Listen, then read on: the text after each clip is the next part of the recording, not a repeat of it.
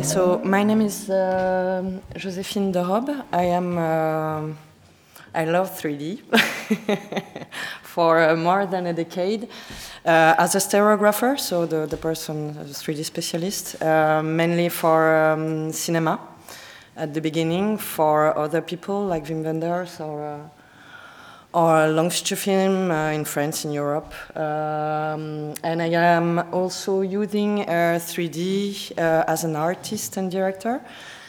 And um, I really wanted to explore uh, not only cinema uh, room uh, with 3D, but um, you know to renew your myself and to also go deeper with what I am totally fascinated with 3D, this notion of presence, this uh, alive texture we have with this medium.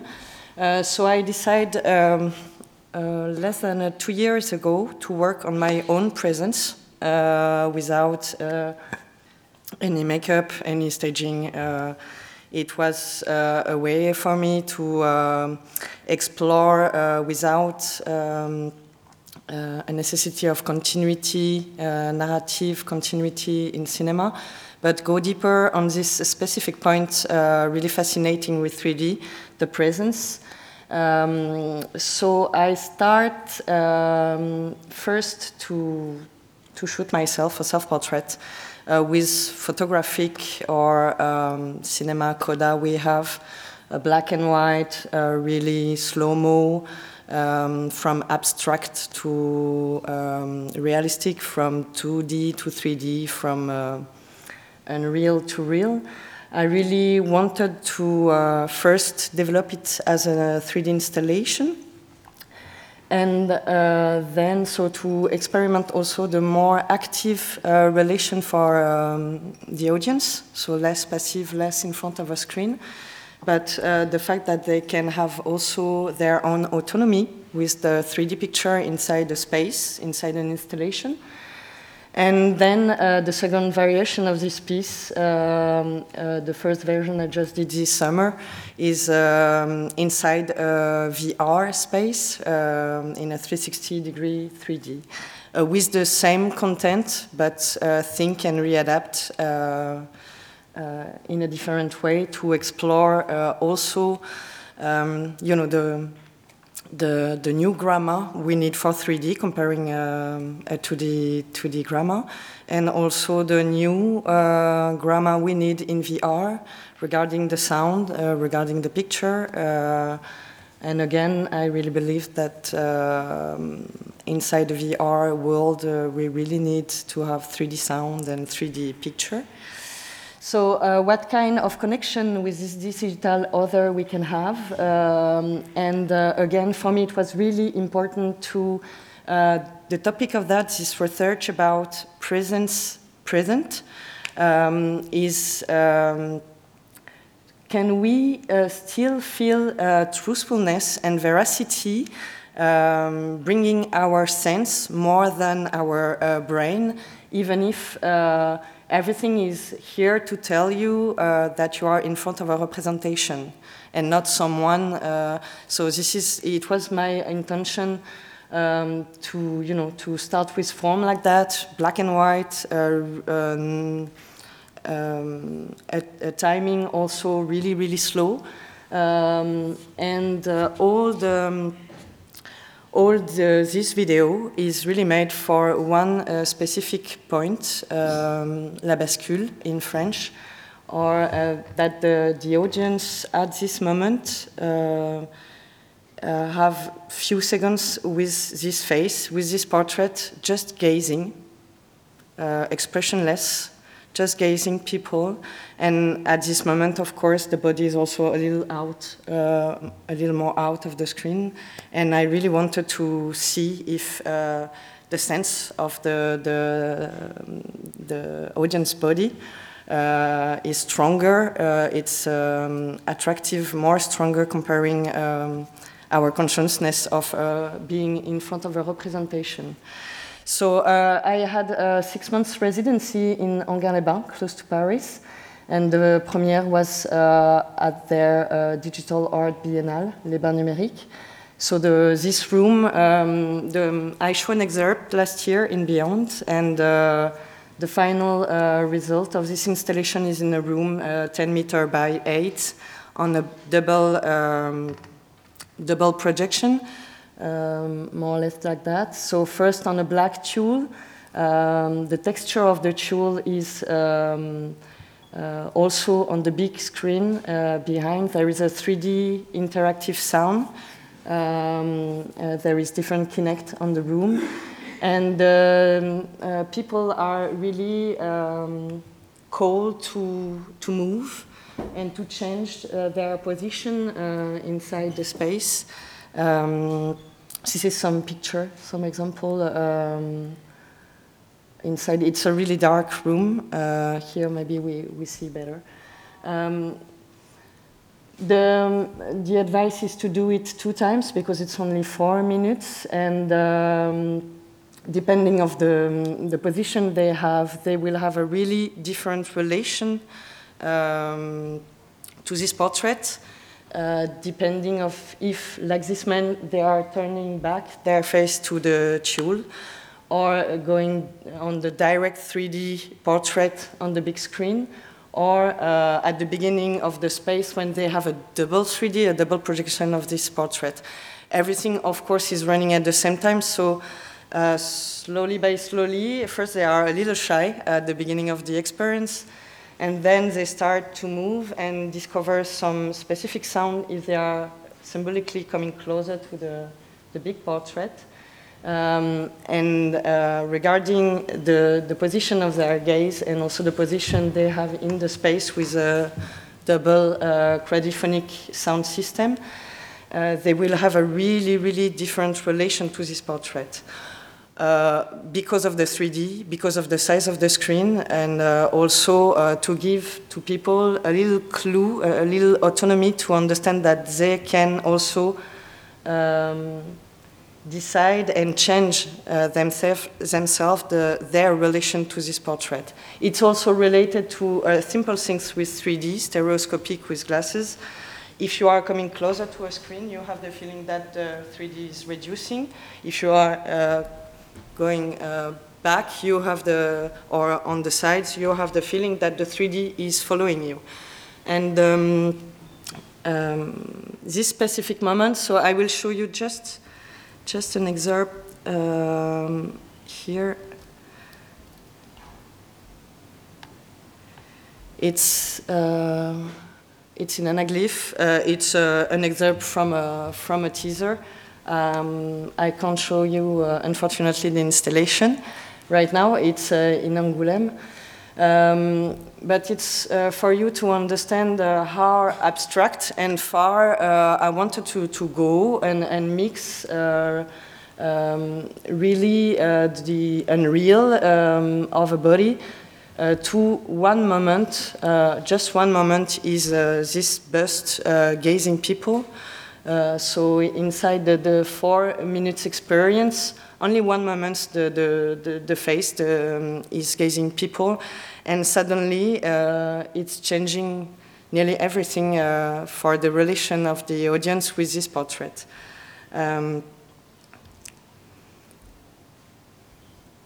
this is exactly this moment. Uh, uh it's, uh, it's one of the pictures of the installation. This person is uh, nearly at the middle of the installation, so he have a tiny relation with this, this portrait there, but a really strong uh, connection to the big one. And uh, here at this moment, um, most of the time people are, uh, you know, uh, kind of um, impressed and don't move so much anymore because they have the feeling that the portrait is alive and uh, following them. Like uh, a lot of people um, wrote after on a book that uh, they have the feeling that, like La Joconde, the, the eyes were uh, uh, in real time following them. Of course not. It's uh, one of the, the quality of 3D with glasses. if you are doing that, you have really the feeling that the, the faces is following you. And um, um, it was really it, it is really interesting. The first time people are uh, doing it most of the time they are quite uh, shy and don't move so much. And the second times there they, um, they are more confident and uh, probably um, um more um, they understand more that they they are free to move and they need to move to to have different feeling and different relation with this portrait. If they stay at the at the main entrance, uh, they have a you know a double picture going uh, in front of them, but they don't have uh, some sound uh, really uh, dedicated for this area, the intimist area. Um, and deliver some sound they don't have in the rest of the in, in the rest of the room. Here, one of my topic was uh, really um, that I could have uh, more presence in 3D, even if it's abstract, even if it's uh, non-realistic, uh, more presence on screen, comparing uh, my presence right now with you. And um, a lot of uh, this thinking is uh, related to uh, a cognitive aspect with 3D, uh, playing with our sense more than, uh, first with our sense more than our intellectual.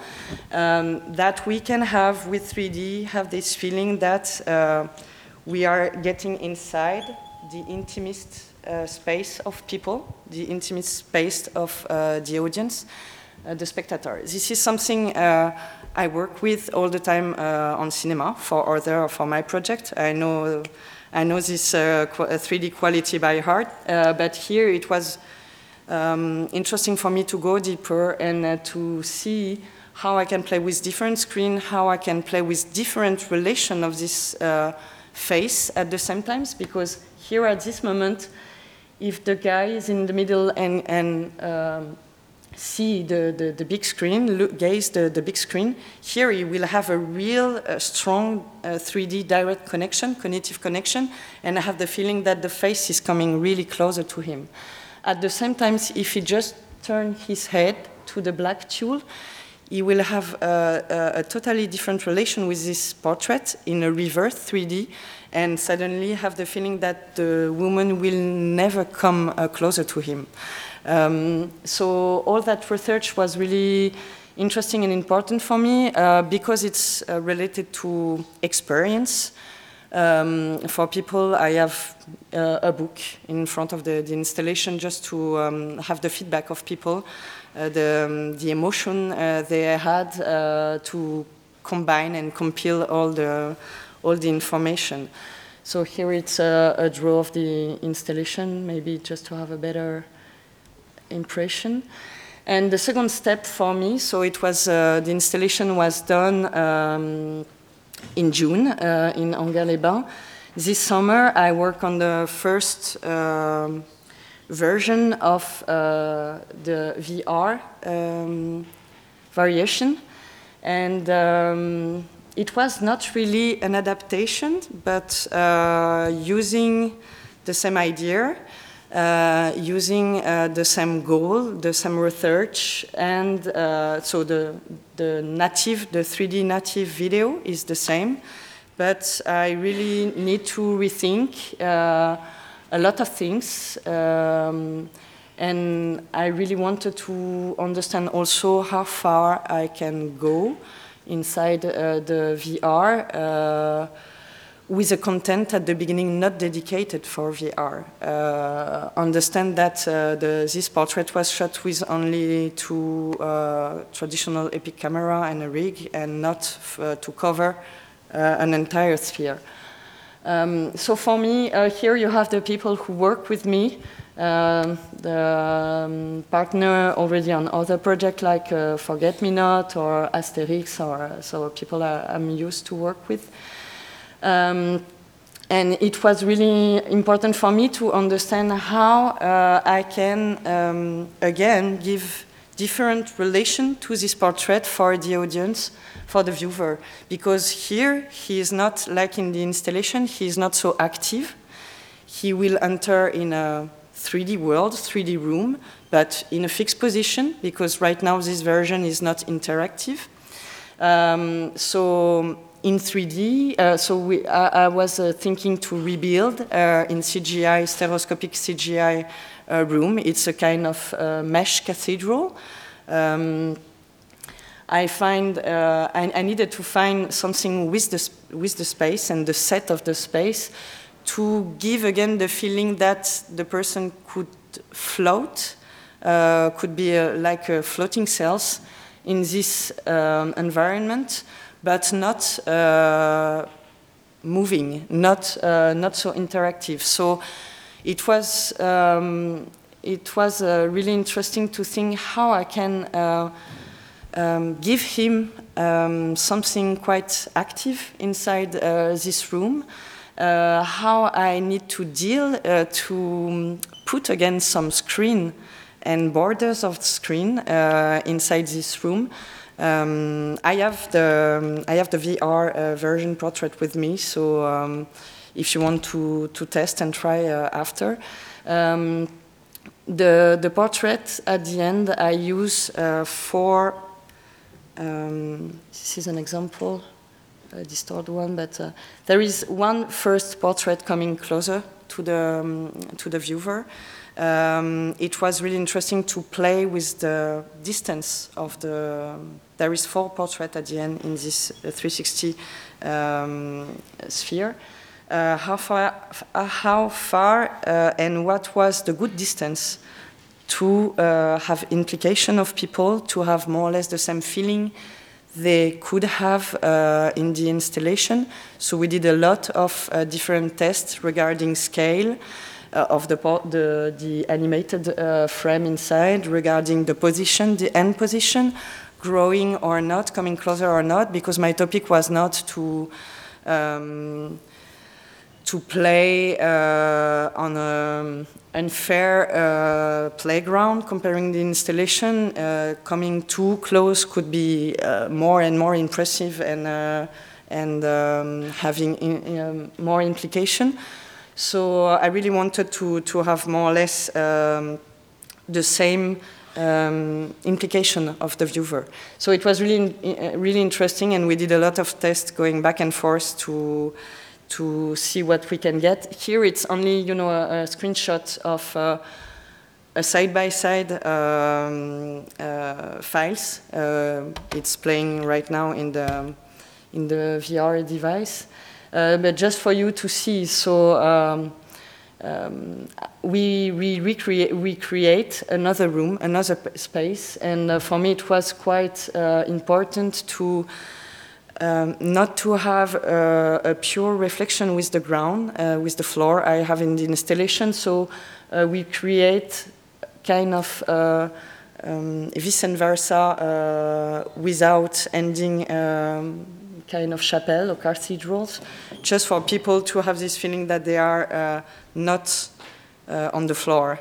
There is, there is no ground as if it could be water, water ref re reflection, or um, uh, simply floating.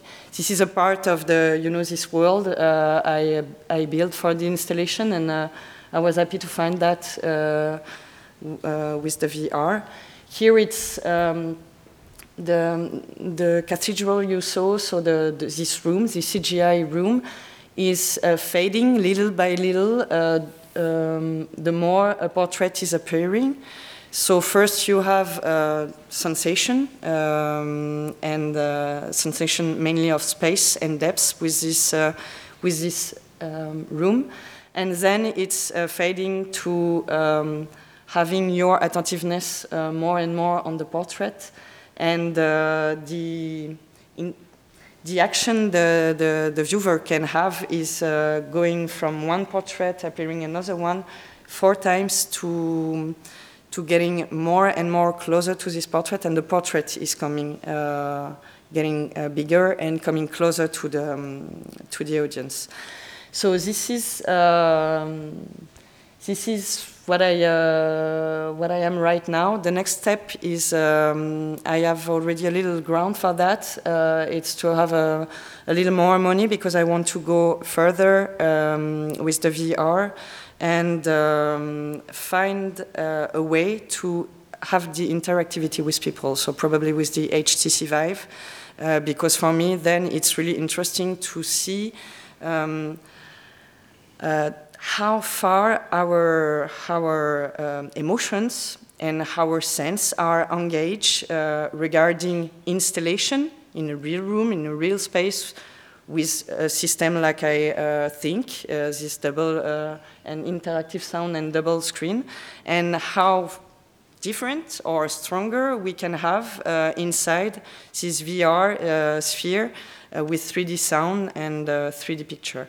And I'm for sure, we all know already that um, having in VR 3D sound, 3D picture, and the next step, uh, interactivity for the audience, will, um, will increase really strongly uh, our implication and uh, our emotional um, potential, the, the, emotional potential of uh, whatever uh, art, visual art, or narrative, or staging. That's it.